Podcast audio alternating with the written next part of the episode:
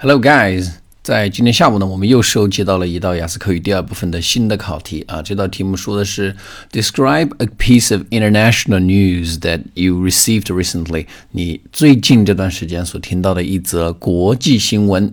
好，那么这道题我们话不多说，我直接给大家做一个 demo answer。Here we go. Speaking of a piece of international news, I'd like to talk about a piece of a worrying news that I got from CCTV a couple of days ago when I was uh, just doing nothing with the TV on. And the news said that the world is facing with the worst food crisis in 50 years. And because of this food crisis, about 700 million people are going to starve.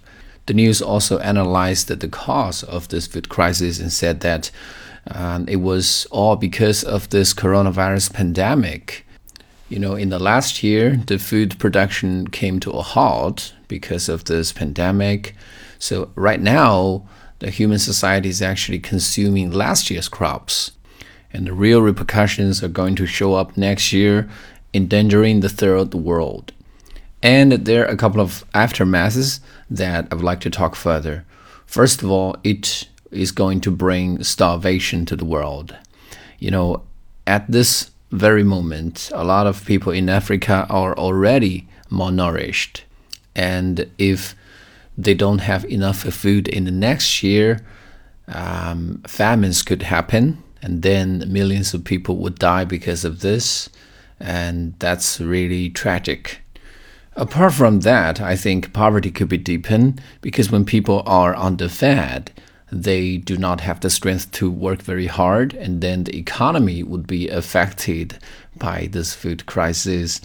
For those people who are struggling on the poverty line, this is detrimental. In addition to that, I believe this food crisis is going to bring conflicts, especially regional conflicts. You know, the world has limited fertile land, so some countries would fight against each other over the fertile land in order to grow enough crops for the people to have food in their country. And then the conflicts would spread and involve more and more countries, causing chaos in the world. Well, this is a really gloomy picture, and I hope that our politicians could make some clever and smart decisions. And I hope that the human world could sail through this crisis. If you want to get the latest sample answers for the IELTS speaking test, you can just search for Peng by One in Chinese language on Taobao.com. And if you like my program, please share it with your friends. Thank you.